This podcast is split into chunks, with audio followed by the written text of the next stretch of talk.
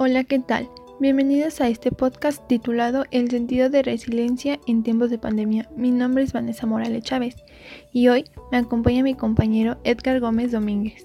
Hola, hola, ¿qué tal? Buenas tardes. Nosotros somos de la Escuela Preparatoria Oficial número 126, Dr. José Rico Padilla, tercero 1 vespertino. El día de hoy hablaremos acerca de dos libros muy importantes relacionados con el sentido de resiliencia en tiempos de pandemia, que son los siguientes. El niño con el pijama de rayas, por el autor John Boyne, y El hombre en busca de sentido del autor Víctor Frank. ¿Y por qué decimos que estos libros tienen relación con el tema? Bueno, seguramente ya los leíste o has escuchado de ellos. Si no es así, déjame contarte una breve introducción de lo que habla El niño con el pijama de rayas. Nos cuenta la historia de dos niños, uno de ellos judío viviendo dentro de un campo de concentración nazi y el otro niño tranquilo viviendo bajo la comodidad de su hogar.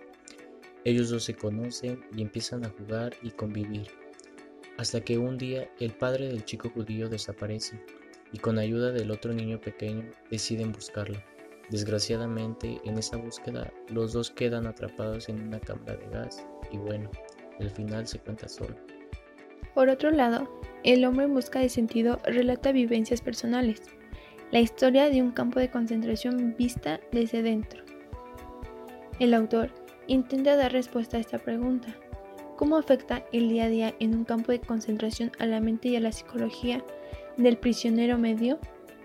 En el libro se menciona que todos los sucesos descritos tuvieron lugar en pequeños campos, donde realmente se llevó a cabo el exterminio, y no en los extensos y afamados campos de los que todo el mundo ha oído hablar. Si no has leído estos dos libros, no sé qué esperas, realmente son muy buenos. Y con relación al tema, ambos libros nos muestran cómo es vivir encerrado, el cómo afecta la mente y la salud, cosa que nosotros vivimos estando en pandemia. Puede que no sea igual, pero tiene relación, pues nosotros aprendimos a vivir y a convivir encerrados por un largo tiempo.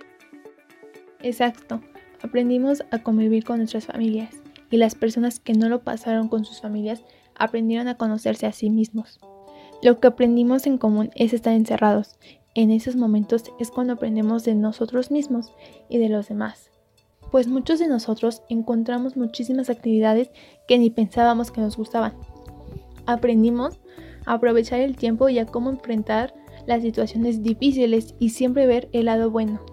Sí, sí, es verdad, pero mira, Vani, aquí tenemos algunos comentarios de nuestros compañeros para saber cómo vivieron esta pandemia y qué fue lo que aprendieron de ella. Mm, mira, Andrea Martínez nos dice, para mí la pandemia fue de gran aprendizaje, para aprender a valorar a mi familia. Llegó un punto en el que me estresaba de estar encerrada, pero a la vez me alegraba por estar con mi familia y pasar un poco más de tiempo que antes no tenía. Creo que nosotros como jóvenes solo vemos el lado malo o el lado que nos conviene, pero creo que de todo mal siempre hay un bien, aunque cueste mucho trabajo verlo y entenderlo y por más que nos digan no entenderemos a la primera. Sí, eso es verdad. No muchas personas valoraban a su familia o no podían pasar tiempo con ellos.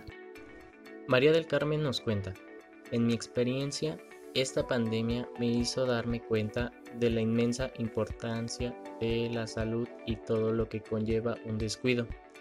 La vida siempre te pone pruebas, algunas que sabes que saldrás adelante y otras que son batallas grandes, pero todo está en la manera en cómo vemos los retos diarios.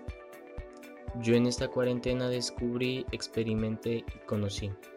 Nos da un ejemplo que es el amor a sus manualidades y aquellos dibujos en los que mejoró muchísimo aunque también pasó por momentos muy difíciles.